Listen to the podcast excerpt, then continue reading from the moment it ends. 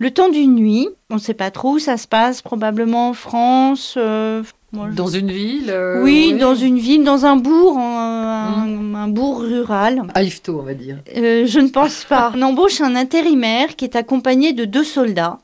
Euh, donc on est en pleine nuit, deux soldats armés. Et euh, cet intérimaire euh, est chargé de tracer une ligne blanche, ça, au cœur du village, et qui va séparer ce village en deux. Et au matin, la personne et les deux soldats ne sont plus là.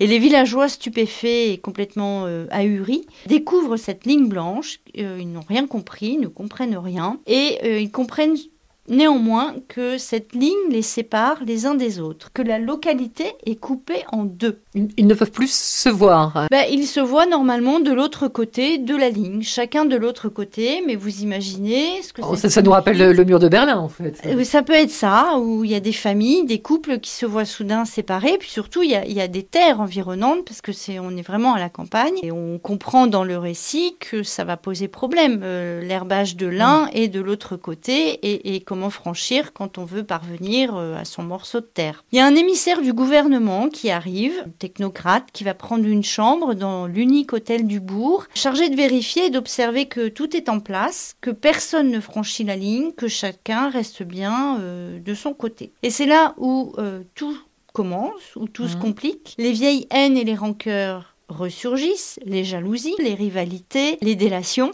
Et donc, à partir de ce trait blanc tracé qui est le, le fil conducteur de ce roman, Jean-Christophe Tixier, d'une main de maître, capte son lecteur et ben, le mène complètement par le bout du nez, démontrant le, le basculement d'une communauté jusque-là paisible qui, euh, bah, sans Mm. trop d'accrochage en fait, file vers la haine et le mépris, le rejet de l'autre et la folie. Évidemment, il n'y a pas que la ligne blanche, il y a aussi des morts, quelques-uns, et les angoisses qui montent, et les vengeances tapies dans l'ombre aussi, qui vont surgir. C'est époustouflant, on a l'impression que c'est fait à partir de pas grand-chose, hein, une simple ligne blanche, et vous verrez, c'est d'une maîtrise narrative incroyable, et c'est complètement original.